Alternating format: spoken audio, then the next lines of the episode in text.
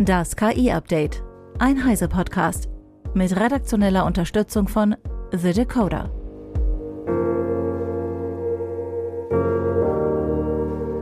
Hallo, ich bin Isabel Grünewald und dies ist unser Deep Dive zum Wochenende. KI beeinflusst unser Leben, mal sehr offensichtlich, mal eher versteckt. Wie transparent in Europa damit umgegangen wird, wird auch vom AI Act abhängen, der gerade in der EU verhandelt wird. Vor knapp einem Monat haben wir mit Irina Orsic vom Directorate General Connect der EU-Kommission in Brüssel über diese angestrebte KI-Regulierung gesprochen. Heute blicken wir auf das Gesetzespaket aus Sicht einer Menschenrechtsorganisation, Amnesty International. Bei mir ist Lena Rohrbach. Sie ist bei Amnesty Referentin für Menschenrechte im digitalen Zeitalter. Amnesty gehört zu genau den Gruppen, von denen uns Irina erzählt hatte, dass sie ihre Anliegen und Wünsche bei der Kommission in Brüssel vortragen. Dabei sind Menschenrechte jetzt vielleicht nicht das Erste, was Leute auf dem Schirm haben, wenn sie an künstliche Intelligenz denken. Was beobachtet ihr bei Amnesty International? Wie wirkt sich das global auf Menschen aus, dass immer mehr KI im Alltag zum Einsatz kommt? Ja, es ist ja so, dass die Menschenrechte, die schützen unsere Menschenwürde in all unseren Lebensbereichen. Und wie jetzt mit im Zeitalter der KI eben KI immer mehr Lebensbereiche von uns auch erfasst und durchdringt, hat es eben auch immer mehr Auswirkungen auf die Menschenrechte. Und zwar im positiven wie im negativen. Und das hat teilweise was mit der konkreten Anwendung von KI zu tun. Wenn sie also vielleicht in manchen, von manchen Regierungen auch gezielt dafür eingesetzt wird, Menschenrechte zu verletzen, aber häufig eben auch mit grundsätzlichen Problemen, die es immer noch bei KI-Anwendungen gibt, die noch nicht gelöst sind. Und da fällt uns wahrscheinlich gleich allen hier das erste ein, nämlich äh, das bekannte Problem, dass viele KI-Anwendungen diskriminieren, mhm. weil sie schon mit diskriminierenden, vorurteilsbelasteten Daten trainiert worden sind. Mhm. Und das äh, Menschenrecht auf Nichtdiskriminierung, das ist eben auch ein Menschenrecht. Mhm. Das steht sogar gleich als zweiter Artikel in der Allgemeinen Erklärung der Menschenrechte und wird dann verletzt, wenn KI diskriminiert, wie das zum Beispiel bei manchen Recruiting-Apps schon passiert ist, die, ähm, die eine Vorauswahl von Bewerberinnen und Bewerbern für einen Job treffen oder wenn Frauen von Wildbearbeitungsprogrammen per se sexualisiert dargestellt werden, vor allem asiatische Frauen oder es gibt Beispiele, was den Zugang zur Gesundheitsversorgung anbelangt. Gesundheit ist ja auch ein Menschenrecht, mhm. wo bestimmte, zum Beispiel schwarze Menschen von vornherein für eine schlechtere Gesundheitsversorgung durch eine KI vorgeschlagen wurden. Mhm. In Europa gibt es viele Beispiele aus dem Bereich Zugang zu Sozialhilfe, über die wir auch gerne noch mal genauer sprechen können. Mhm. Ein anderes großes grundsätzliches Problem, das wir ja bei vielen KI-Anwendungen haben, ist das von Intransparenz. Mhm. Und auch das wirkt sich auf die Menschenrechte aus. Zum Beispiel setzten die USA in der Justiz bereits künstliche Intelligenz ein. Da gibt es ein weit verbreitetes Programm, das heißt Compass. Und das ist privatwirtschaftlich. Das heißt, ähm, auch die Richterinnen und Richter oder auch die Betroffenen ähm, vor dieser Rechtsprechung können in den Code nicht reingucken. Die wissen eigentlich gar nicht ganz genau, wie das funktioniert. Was man aber durch Tests herausgefunden hat, ist, dass dieses Programm doppelt so oft äh, schwarze Menschen als äh, von einem hohen Rückfallrisiko gefährdet aufzeigt. Das führt dann dazu, dass die nochmal ins Gefängnis müssen, um nicht rückfällig zu werden. Mhm. Auch wenn das gar nicht der Fall ist, wenn die, dieser Rückfall dann gar nicht passiert. Das ist natürlich heftig. Siehst du ähm, in deiner Arbeit irgendwie, dass das verstärkt wird durch generative KI oder hilft generative KI dabei irgendwie, dass das weniger stark wird? Ähm, nein, also da sehen wir auf jeden Fall nach wie vor auch die, die Probleme mit äh, Intransparenz und Diskriminierung. Mhm. Beispielsweise gibt es eine generative KI, die Avatare erstellt. Da äh, beschreibt man ein bisschen, wie man aussieht oder was man so für ein Typ ist. Und die stellt asiatische Frauen besonders häufig nackt und sexualisiert dar. Das ist ja auch eine, hm. eine Form von Diskriminierung. Ja. Und dann haben wir natürlich noch so die klassischen Menschenrechte im bürgerlichen und politischen Bereich. Da gehört zum Beispiel die Privatsphäre dazu, die Meinungs- und die Versammlungsfreiheit. Und das sind alles Rechte, die werden, äh, in die wird eingegriffen, wenn wir überwacht werden. Mhm. Und da bemerken wir eben doch auch in vielen Ländern der Welt, natürlich ist China jetzt ein besonders extremes Beispiel, dass Anwendung der künstlichen Intelligenz, allen voran so Verhaltenserkennung, Emotionserkennung und Gesichtserkennungstechnologie genutzt werden für neue Dimensionen von Massenüberwachung, mhm. die wir für unvereinbar mit Demokratie und Menschenwürde halten. Gesichtserkennung, das ist, glaube ich, allen ein Begriff. Ähm, Emotionserkennung war mir jetzt gerade neu. Heißt das, die Kamera beobachtet die Menschen in der Masse und guckt, oh, da wird jemand wütend oder wie genau funktioniert denn Emotionserkennung? Ja, genau so soll das funktionieren. Die Kamera beobachtet entweder einen einzelnen Menschen oder eben eine ganze Masse von Menschen und soll erkennen, ob jemand wütend ist, weil es vielleicht zu einem Risiko führen könnte, weil es vielleicht zu einem Streit führen könnte. Und das ist aber natürlich auch eine Form von Überwachung. Man hat ja auch das Recht, mal wütend zu sein. Mhm. Dann wird deswegen ja nicht zwangsläufig straffällig, bin ich jedenfalls noch nie geworden, obwohl ich auch schon mal wütend war und nicht unbedingt wollte, dass der Staat das gleich aufzeichnet. Das ist auch eine Diskussion, die wir jetzt in Bezug auf die europäische KI-Verordnung führen. Da wird auch noch darum gerungen, ob Emotionserkennung verboten werden soll oder ob es in Anführungszeichen nur eine Hochrisikotechnologie sein soll. Ein möglicher Kompromiss, der diskutiert wird, wäre, dass Emotionen von Gruppen zu erkennen erlaubt werden soll, von Einzelpersonen nicht, das soll mhm. verboten werden. Das funktioniert technisch aber nicht so richtig, weil die Emotionen einer Gruppe kann man natürlich nur rausfinden, indem man sozusagen die Einzelpersonen sich anschaut als KI ja. und das dann zusammenrechnet. Ah. Und das kann man auch immer wieder rückrechnen. Mhm, klar. Jetzt hatten wir vor ein paar Wochen ähm, eine Vertreterin quasi der gesetzgebenden Seite aus Brüssel bei uns hier im Deep Dive. Und sie erzählte uns, dass ganz viele Gruppen zu ihnen kommen, um quasi ihre Anliegen in Bezug auf den AI Act darzustellen. Wenn du jetzt zur Kommission in Brüssel gehst, was sind so die Hauptpunkte? Was würde Amnesty gerne sehen, was durchgesetzt wird mit dieser KI-Verordnung? Grundsätzlich finden wir es erstmal sehr erfreulich, dass es die KI-Verordnung geben wird. Mhm.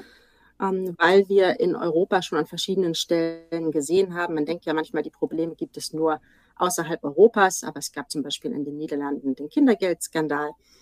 Ähm, es gibt aus, aus Serbien oder Frankreich äh, weitere Beispiele, wie KI eben auch in Europa in einer Weise eingesetzt wird, bereits die unseres Erachtens die Menschenrechte verletzt. Und deswegen ist es erstmal gut, dass ähm, das reguliert werden soll. Mhm. Ich kann auch gerne auf die Beispiele danach nochmal eingehen. Ja, erzähl ruhig mal. Ich glaube nicht, dass jedem das so bekannt ist. Ja.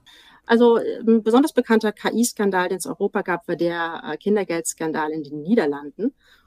Und zwar haben die Nieder hat die niederländische Steuerbehörde nach Familien gefahndet, die bei Kindergeldbezug vielleicht betrügen mhm. und hat dafür einen Algorithmus eingesetzt, der eben auch sehr fehlerbehaftet und unter anderem auch diskriminierend war. Und das Ergebnis war, dass insgesamt 20.000 Familien Briefe erhalten haben, dass sie zu Unrecht teilweise hohe Summen, Hunderttausende Kindergeld bekommen hätten und dass sie das zurückzahlen müssten.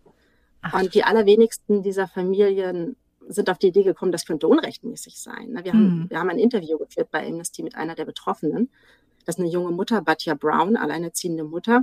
Die hat Anfang 20 diese Briefe bekommen und dann hat sie zusätzlich zu ihrem Job noch einen Job als Putzfrau angenommen und abends noch gearbeitet, um 100.000 Euro zurückzuzahlen, von denen sie dachte, sie müsste das.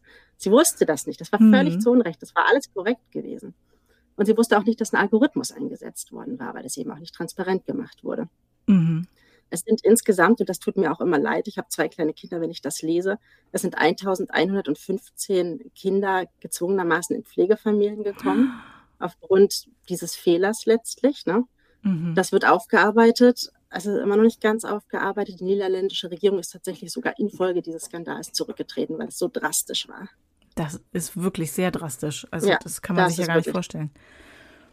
Und da sieht man in diesem Beispiel sieht man eine Menge von Dingen, die durch die KI-Verordnung aufgefangen werden könnten, wenn sie jetzt gut wird. Ne? Mhm. Zum Beispiel, dass wir wissen müssen, wenn Behörden ähm, KI einsetzen. Das mhm. wussten diese Familien nicht. Dass ähm, KI, die in diesem Bereich eingesetzt wird, ein hohes Risiko mit sich bringt. Dass sie deswegen nachvollziehbar sein muss. Mhm. Dass es eine gewisse Qualität der Daten geben muss. Dass es nicht zu diesen Diskriminierungsfällen und Fehlern kommt und ähnliches. Ähm, ein anderes Beispiel, das ich gerne noch kurz mhm. mal erkläre, ist aus Serbien. Das ist zwar kein EU-Land, aber im Europarat und ein Beitrittskandidat. Mhm. Und das setzt KI ein für eine sogenannte Sozialkarte. Da geht es also darum, Sozialhilfe zu empfangen. Mhm. Und diese sogenannte Sozialkarte, das ist jetzt aber gar kein Stück Papier, sondern das ist eine digitale Karte, wo ein Algorithmus insgesamt 135 Kategorien von Daten verrechnet und entscheidet dann, wie viel Sozialhilfe jemand bekommt. Mhm. Und darüber sollte eigentlich noch mal ein Mensch drüber schauen. Ne? Das ist dieses typische Human in the Loop somewhere ja. Ding. Und der Algorithmus verschickt dann also sein Ergebnis automatisch an die zuständige Behörde. Mhm. Und die hat ein Zeitfenster, in dem sie darüber entscheiden muss. Und weil die Behörden in Serbien so wahnsinnig unterbesetzt sind, verstreicht das quasi immer sodass es de facto eine künstliche Intelligenz, die darüber entscheidet, wie viel ah. Sozialhilfe Personen bekommen.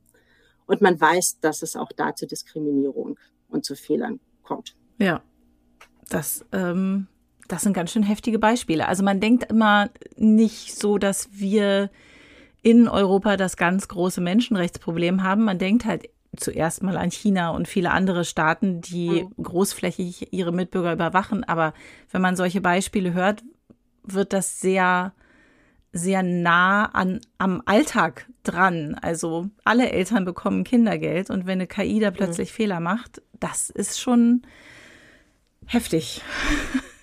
Und ich glaube, wir alle kennen auch das Gefühl, dass es schon schwierig genug ist, die Behördenbriefe jetzt zu verstehen ja. und wirklich zu verstehen, wo hätte ich noch was einreichen müssen, wie funktioniert das jetzt alles ganz genau, ich auch an unsere Elternzeit und Elterngeldberechnung, mhm. was wir da gesessen haben. Ne?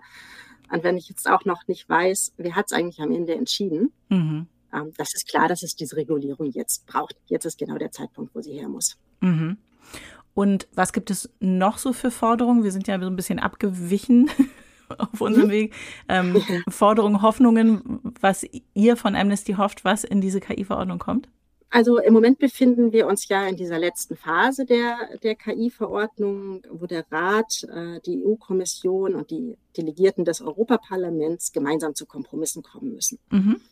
Und wir hoffen, dass jetzt in dieser letzten Phase, die nächste große Verhandlung ist übrigens am 6. Dezember, okay. ähm, dass es nicht mehr zu allzu vielen Ausnahmeregelungen kommt, weil das ist jetzt der Kern meiner Kritik im Moment, dass aufgrund von, man muss es schon so sagen, auch Wirtschaftslobbyismus, das ist natürlich völlig richtig, dass mit, mit den KI-Unternehmen geredet wird. Ja, ja, klar. Das ist völlig richtig. Man muss mit denen reden, aber es gab da auch massiven Wirtschaftslobbyismus der, der Großen sozusagen. Ähm, immer mehr Ausnahmeregelungen in den Text eingeführt werden, wo mhm. wir bei Amnesty die Sorge haben, dass die die Regulierung von innen aushöhlen. Ein, ein Herzstück dieser Regulierung ist ja, dass man KI-Anwendungen versucht, in so Risikokategorien einzuteilen. Mhm. Diejenigen, die verboten werden sollen, weil sie unvereinbar sind mit unserer Demokratie und den Menschenrechten. In diejenigen, die anwendbar sind, aber ein hohes Risiko darstellen und die deswegen besondere Anforderungen erfüllen müssen an die Datenqualität und die Transparenz und eine menschliche Kontrolle ermöglichen. Mhm und diejenigen, die so ein paar grundsätzliche Transparenzkriterien erfüllen müssen, aber im Großen und Ganzen nicht so riskant sind. Und diese beiden ähm, oberen Kategorien, also die, die Verbote und die Hochrisikokategorie, da versucht man eben im Moment gerade Ausnahmen einzuführen. Mhm. Eine zentrale Ausnahme, die wirklich den KI, die KI-Verordnung sehr schwächen würde, wo ich hoffe, dass die jetzt nicht kommt, wo wir uns sehr dagegen eingesetzt haben, ist der sogenannte Article 6 Extra Layer. Aha. Es wird also nochmal eine extra Schicht auf den Artikel 6 um, um drauf gepinselt. Der Artikel 6 ist der Artikel in der Verordnung, der sagt, wenn du in dem und dem Bereich deine KI entwickelst, dann ist es Hochrisiko. Mhm. Und nun gibt es den Vorschlag von den Mitgliedstaaten, um die Unternehmen zu entlasten, dass es aber eine Art von Hersteller-Selbsteinschätzung gibt, dass man aufgrund bestimmter Kriterien doch kein Hochrisiko sei. Und dann zeigt man das an und begründet das und kann sich auf die Art und Weise aus dieser Hochrisikokategorie herausargumentieren. Das klingt ein bisschen parteiisch. Also natürlich will ich meine eigene KI nicht in der Verbotskategorie haben. Also ja, also die Hochrisikokategorie wäre nicht verboten, aber sie wäre halt sehr anspruchsvoll. Mhm. Man muss halt mehr machen. Ne? Man muss auf die Datenqualität achten, damit es nicht diskriminiert zum Beispiel. Mhm. Man muss eine menschliche Kontrolle besonders ermöglichen. Also ja, wir sehen das genauso. Es gibt natürlich ein starkes Eigeninteresse dann zu sagen, man ist nicht Hochrisiko. Und auch ähm, der juristische Dienst des Europaparlamentes, das ist wie gesagt jetzt ein Vorschlag der EU-Regierungen und das mhm. Europaparlament sieht es auch eher kritisch, hat den juristischen Dienst gefragt. Die haben gesagt, nee, so ein Gesetz darf eigentlich keine Selbsteinschätzung ermöglichen. Gesetze müssen klar und präzise sein und vom Gesetzgeber gemacht werden. Mhm. Das sehen wir genauso. Ich glaube übrigens auch, also wenn Sie jetzt das Wirtschaftsministerium fragen würden, die würden Ihnen sagen, das ist ein Versuch, die kleinen und mittleren Unternehmen von zu viel Regulierung zu entlasten. Das kann ich grundsätzlich erstmal nachvollziehen. Ja, ich wollte gerade sagen, eigentlich ist das ja auch nicht das, also das ist ja auch die große Sorge von vielen mittleren und kleinen Unternehmen, dass die KI-Verordnung so streng wird, dass es im Prinzip sich überhaupt nicht mehr lohnt, irgendwas in Europa zu entwickeln. Ja, und obwohl ich kein KI-Unternehmen habe, kann ich das natürlich nachvollziehen. Ne? Hm. Ähm, ich glaube aber gerade diese Ausnahmeregelung, wo man eine begründete Ausnahme schreibt, die sind etwas, das bevorzugt eigentlich die jetzt schon sehr großen Unternehmen. Denn die haben letztlich äh, die Anwältinnen und Anwälte, die in der Lage sind, so eine gute Ausnahmebegründung so zu schreiben, dass mhm. die Behörde das einfach abnickt und im Zweifelsfall auch die Strafe zu bezahlen, die es nämlich geben würde, mhm. wenn ähm, man sich da total getäuscht hat und ein Hochrisikosystem auf den Markt gebracht hat mit schlimmen Folgen, ohne das als solches zu kennzeichnen.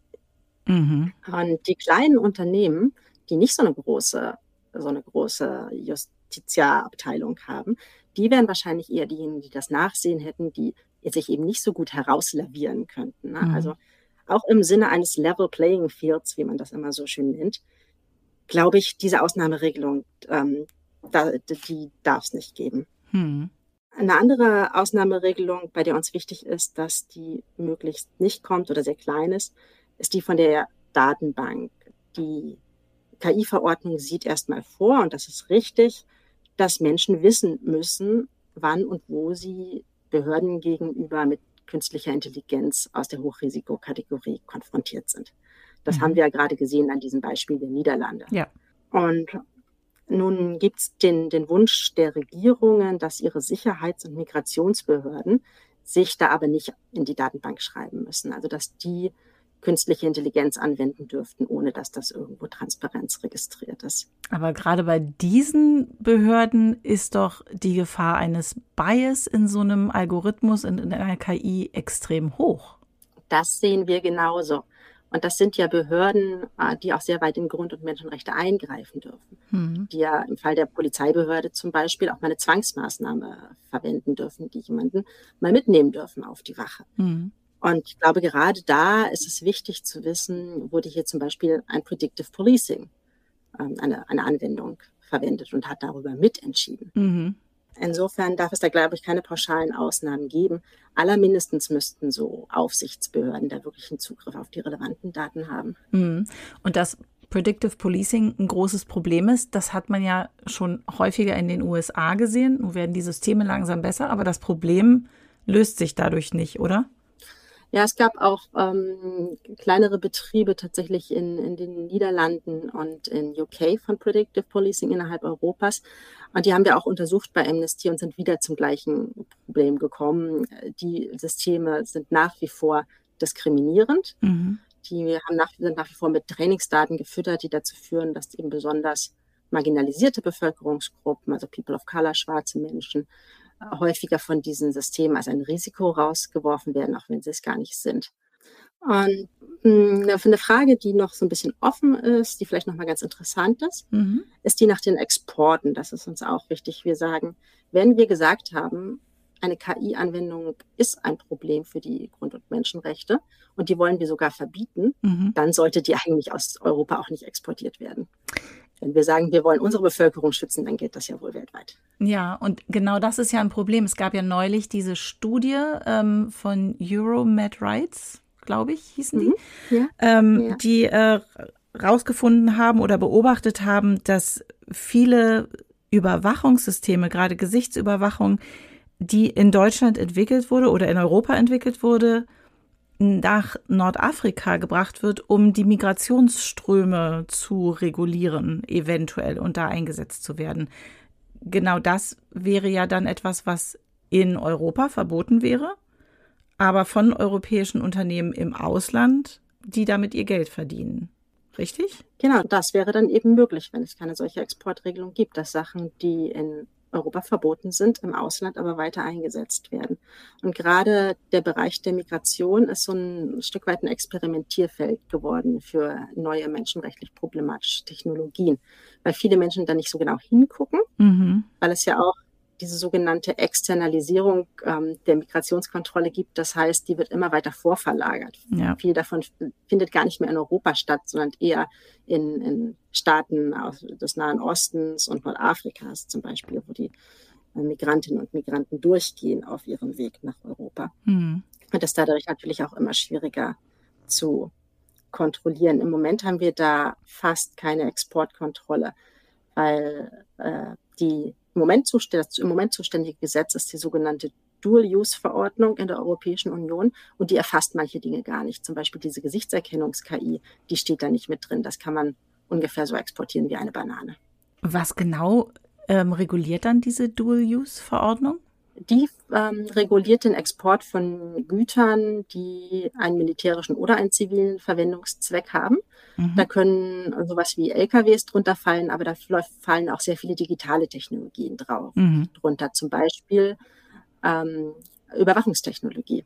Sowas wie äh, Finfisher, Fin2 gibt es jetzt nicht mehr, also ja. gezielte Überwachungstechnologie wie Pegasus ist jetzt keine europäische, Predator ist eine mhm. europäische Überwachungstechnologie. Und die gezielte Überwachungstechnologie, die so verwendet wird, um wirklich die Mobiltelefone von Oppositionellen, von Menschenrechtsverteidigern, von Journalistinnen mhm. zu infizieren, deren Export aus Europa wird darüber kontrolliert. Nicht so richtig gut, aber im Prinzip wird sie kontrolliert. Mhm. Und die sogenannte offene Überwachung, wie das zum Beispiel so eine Emotions- oder Gesichtserkennungstechnologie tun würde, mhm. die aber bisher nicht. Und da wäre jetzt hier auch eine Gelegenheit, eben so eine Exportregel zu schaffen. Okay. Das heißt, im Prinzip, also das ist ja das, was wir sowieso beobachten, dass die, dass die Gesetzgebung der schnellen Entwicklung im Bereich KI gerade so ein bisschen hinterherhinkt. Hast du das Gefühl, wenn du das beobachtest, was da jetzt gerade in Brüssel auch abgeht, dass wir auch jetzt schon wieder einen Schritt zu langsam sind für das, was alles gerade entwickelt wird?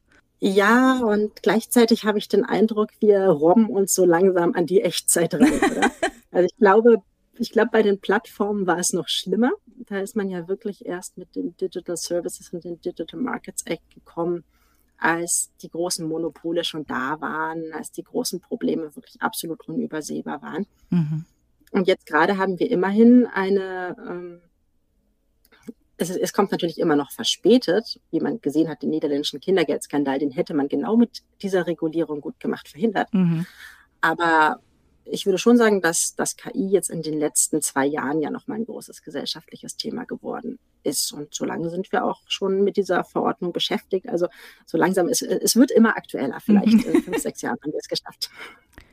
Das heißt, aus Sicht von Amnesty International sind es vor allem die KI-Techniken, die mit Überwachung zu tun haben, die regulierungsbedürftig sind oder sogar verboten gehören. Weil wir jetzt gerade so über Migration gesprochen haben. Ähm, Migrationstechnologie, die zum Beispiel das Risiko von Migrantinnen und Migranten, ob die eine riskante Person sind, ist ja schon mal ein sehr problematischer Blick aus Perspektive von Menschenwürde. Oder auch die Bewegungen, wo, wo Migrantinnen und Migranten sich entlang bewegen, ähm, wo es ja dann leider manchmal so zu illegalen Pushbacks, dass man sie wieder sozusagen mhm. zurückschubst ähm, aus dem europäischen Bereich, bevor sie eine Chance hatten, einen Asylantrag überhaupt zu stellen, kommt. Ähm, das ist was, das wir auch sehr gerne verboten sehen würden, das aber voraussichtlich auch nur als sogenannte Hochrisikotechnologie reguliert werden wird. Ähm, bei anderen Sachen ist das noch so ein bisschen offen. Ein großer Bereich ist ja auch ein großer Streitpunkt, dass der rund um, um Gesichtserkennungstechnologie. Das ist noch, ist noch offen, wie das am 6.12. dann ausgehen wird für die Gesichtserkennungstechnologie. Also da gibt es auch gar keine Tendenz, weil ich bin bis jetzt immer davon ausgegangen, nee, nee, das wird in Europa nicht erlaubt. Das war ja so auch der, der Stand eigentlich des, des Vorschlags oder der, der Urzustand des Vorschlags. Sowas machen wir bei uns nicht. Aber jetzt ist das doch eventuell oder durch Ausnahmeregelungen möglich? Also ich muss die Bundesregierung mal dafür loben, dass sie an einem immerhin Verbot von Echtzeitgesichtserkennung festhält. Mhm. Sie äh, steht damit aber eher so ein bisschen allein auf weiter Flur, habe ich den Eindruck. Viele andere Staaten haben Interesse daran, dass es ähm, insbesondere für Sicherheitsbehörden eben Ausnahmen geben soll, auch für die Echtzeitgesichtserkennung und für die im Nachhinein sowieso dass es ein konsequentes Verbot von Gesichtserkennungstechnologie auch im Nachhinein geben wird. Also dass man erst aufnimmt und dann eine Weile später, vielleicht am Abend oder so, mit der Gesichtserkennungstechnologie die Aufnahmen auswertet. Ich denke, darauf läuft es auf jeden Fall hinaus, obwohl ich das nicht menschenrechtlich unproblematischer finde. Es ist einfach nur eine Zeitverzögerung. Hm.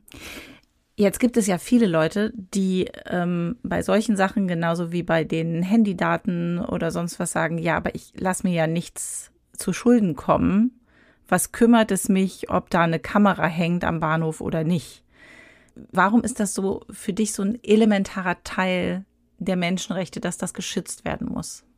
Also wir müssen uns klar machen, dass der öffentliche Raum im Grunde ja ähm, die letzte, der letzte große gemeinsame von uns geteilte Raum ist, der nicht überwacht wird, weil unsere Kommunikation, die wird ja entweder in den Inhaltsdaten oder in den Metadaten, also wer hat wann mit wem gesprochen, falls es verschlüsselt war, ähm, schon recht, recht umfassend überwacht und ausgewertet. Und Gesichtserkennungstechnologie auf den Straßen wäre in der Lage, die Anonymität im öffentlichen Raum letztlich komplett aufzuheben.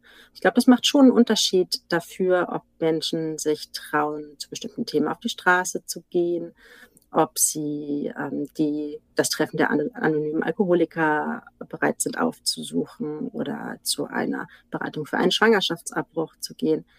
Und vielleicht haben wir im Moment, und ich hoffe für immer in Deutschland eine sehr freiheitliche Gesellschaft, wo wir den Eindruck haben, das würde auch mit einer Überwachung, die mit Gesichtserkennungstechnologie versehen ist, wo man identifizieren kann, wo bin ich in meinem Alltag draußen langgelaufen, mhm. noch eine freiheitliche Gesellschaft sein. Aber zum einen gilt das auf jeden Fall nicht für jedes europäische Land leider mehr. Und mhm. wir machen diese ähm, Ver Verordnung, diese Verordnung wird ja nun mal für jedes europäische Land gelten. Und da muss man auch an diejenigen denken, wo es im Moment um die Menschenrechte besonders schlecht steht. Und zum anderen muss eine Demokratie natürlich auch immer krisen- und zukunftsfest aufgestellt sein. Und wenn man sich vorstellt, was eine äh, wenig wohlwollende Regierung mit so einer Technologie machen könnte, wir sehen das zum Beispiel im Iran. Mhm. Da wird KI mit Gesichtserkennungstechnologie jetzt weit, weiter aufgestellt, um zu kontrollieren, wo Frauen ohne Kopftuch unterwegs sind. Also auch wenn die Religionspolizei dann nicht mehr stand, mhm. dann kann dich die KI, die haben nämlich auch Personalausweise mit biometrischen Daten, die wurden mit, damit gefüttert ähm, automatisch erfassen und dann kriegst du eine Warnmeldung per SMS auf dein Handy. Und wenn es nochmal passiert, dann holt dich die Religionspolizei ab. Das ist ganz schön gruselig, so diese mhm. Vorstellung. Ja. Und ich muss zugeben, bis vor ein paar äh, Jahren hätte ich nicht gedacht, dass ich mir wegen sowas in Deutschland oder Europa Gedanken machen muss. Aber es ändert sich ja gerade sehr viel in der politischen Landschaft in Europa, dass man schon sehr vorsichtig sein sollte. Jetzt ist ja ein, ein Kritikpunkt auch, wo viele sagen, wir können den AI gar nicht so präzise und so umfassend machen, weil er eben für alle Länder anwendbar sein muss und viele Aufgaben Ländersache sind. Das haben wir schon bei der DSGVO gesehen, dass das schwierig ist, da so, ein, so dass dies, diese Waage zu halten zwischen, das können wir auf EU-Ebene regulieren und das ist tatsächlich Sache der Länder. Ähm, wie geht ihr denn damit um? Gibt es da irgendwie so einen goldenen Weg? Ich glaube eigentlich, dass ähm, der, die KI-Verordnung, so wie sie der Rat ursprünglich mal vorgeschlagen hatte, mit den Verbesserungen des Europäischen Parlaments, das wäre sozusagen unser Goldstandard, ähm, diesen, diesen Weg schon ganz gut geht, dass eben mhm. bestimmte Dinge ausgeschlossen werden, weil man sagt, die sind mit den europäischen Grund- und Menschenrechten unvereinbar. Die Europäische Gemeinschaft ist ja auch eine Wertegemeinschaft. Ähm, das finde ich vollkommen in Ordnung.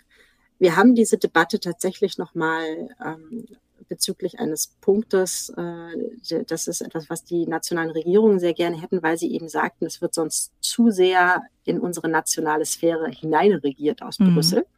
Sie wünschen sich eine Ausnahmeregelung für nationale Sicherheit. dass eben da der Satz drin steht, dass die EU-Verordnung nicht gilt, wenn es um KI geht, die zu Zwecken der nationalen Sicherheit verwendet und hergestellt wird. Mhm. Denn das ist so eine genuine Ländersache ihres Erachtens und nicht eine, eine Sache, die die nationale, äh, die die Europäische Union reguliert. Mhm. Das ist tatsächlich ein Satz, der findet sich so bisher in keinem EU-Gesetz.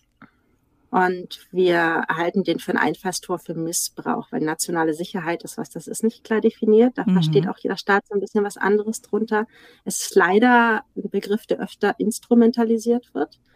Beispielsweise gab es in Ungarn ein Gesetzespaket, da haben wir auch uns sehr gegen die ausgesprochen und zum Schluss ist es zum Glück nicht gekommen, aber das war im Grunde dafür gemacht, die Zivilgesellschaft, die kritische Zivilgesellschaft unter Orban zum Schweigen zu bringen. Mhm. Und das wurde mit nationaler Sicherheit begründet, dass eben die, die Menschenrechtsorganisationen eine Gefahr für die nationale Sicherheit seien. Und wenn man sich anschaut, dass manche EU-Staaten den Begriff auf diese Weise auslegen, dann ist, glaube ich, eine pauschale Ausnahmeregelung dafür einfach ein Blankoschein für Missbrauch. Hm. Und das, man muss das auch gar nicht machen. Man kann zum Beispiel einfach in die Datenschutzgrundverordnung schauen. Da hatten die Länder die gleiche Sorge, dass eben zu weit in den nationalen Bereich reinregiert wird. Und dann hat man die Formulierung gefunden, die Datenschutzgrundverordnung finde eben keine Anwendung bei jeder Tätigkeit, die nicht in den Anwendungsbereich des Unionsrechts fällt. Das ist so ein bisschen, dass man denkt, ist ja eh klar, warum muss man es nochmal reinschreiben? Ja. Kann man aber nochmal reinschreiben, wenn man möchte, schadet nicht. Ne? Ja. Ist in Ordnung. Ist auf jeden Fall besser als so eine pauschale nationale Sicherheitsausnahmeregelung. Die wird missbraucht, das kann ich echt vorhersagen. Bevor wir gehen, hast du ein positives Beispiel, wie KI vielleicht dazu beigetragen hat, etwas besser zu machen für die Menschenrechte, weil man hört halt so viel vom Bias und von den negativen Sachen und von den Gefahren für, für unsere Freiheitsrechte. Ähm, gibt es auch ein Beispiel dafür, wie es besser geworden ist dadurch? Ja, ja, und ich, ich will auch gar nicht, das ist schön, dass wir das nochmal sagen, weil ähm, ich will auch gar nicht so rüberkommen, als würde ich in KI immer nur die Probleme sehen oder in Technik allgemein. Wirklich mhm. nicht. Ne? ist natürlich so, wir sind eine spendenbasierte Organisation. Ich versuche, meine Spenden ähm, durch private Spenden finanzierten, meine finanzierte Arbeitszeit sinnvoll einzusetzen. Und deswegen gucke ich mir nicht die ganze Zeit an, was schön ist mhm. und gehe dann gut gelaunt wieder aus dem Büro nach Hause, sondern wir gucken uns halt an, was nicht so gut läuft und überlegen uns, ob wir da was tun können. Aber ähm, ich äh, benutze trotzdem gerne ChatGPT. Ich bedanke mich auch immer ganz nett, wenn es einen guten Vorschlag hatte oder so. Ich bin da irgendwie sehr höflich, habe das Gefühl, das muss ich sein.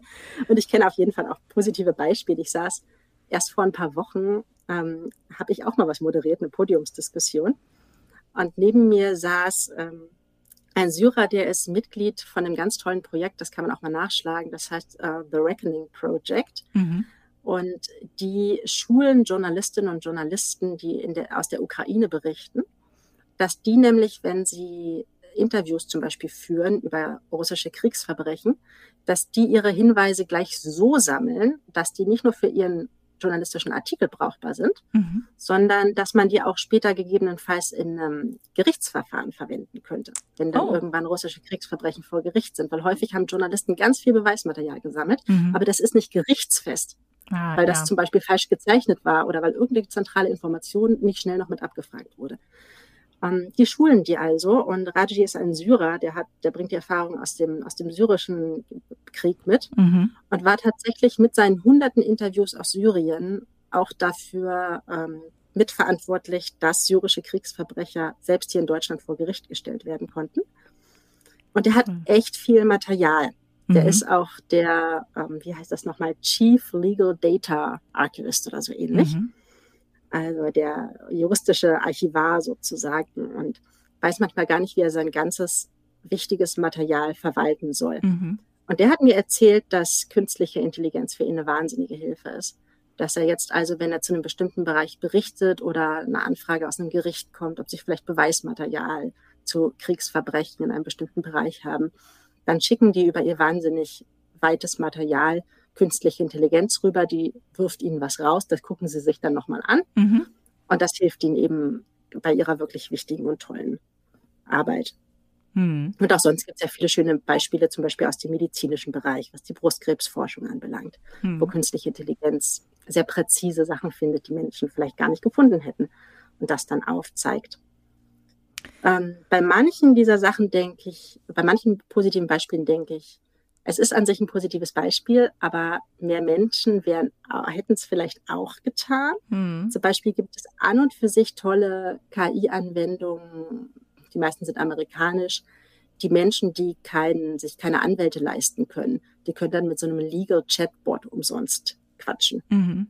Und das finde ich toll. Ich glaube, das soll es auch geben. Aber es wäre schon außerdem auch schön, wie wenn Menschen immer ein An Anrecht auf einen Anwalt hätten, wie das ja in Deutschland zum Beispiel auch der Fall ist. Also sowas darf halt auch nie Menschen ersetzen dann. Ja.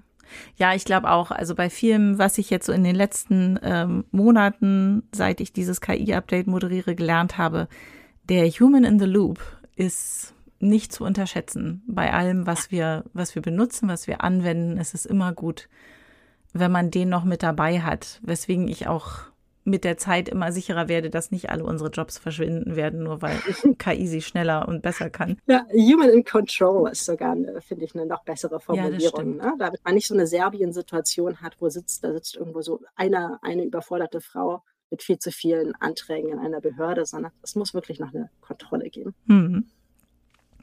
Sehr schön. Dann, ähm, wir bleiben weiter in Kontakt und schauen, mhm was am 6. Dezember dabei rauskommt und äh, ob wir in Zukunft vielleicht nochmal miteinander reden, um zu schauen, wie die Menschenrechte jetzt durch den AI-Act hoffentlich geschützt oder ähm, etwas in Bedrängnis geraten. Das machen wir sehr gern. Vielen Dank für die Einladung. Das war's für heute.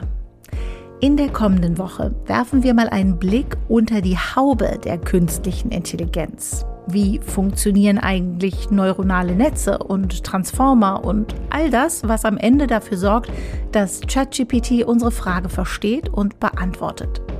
Das kann mir Pit Noack ganz besonders gut erklären. Er ist Autor des Buches Künstliche Intelligenz verstehen.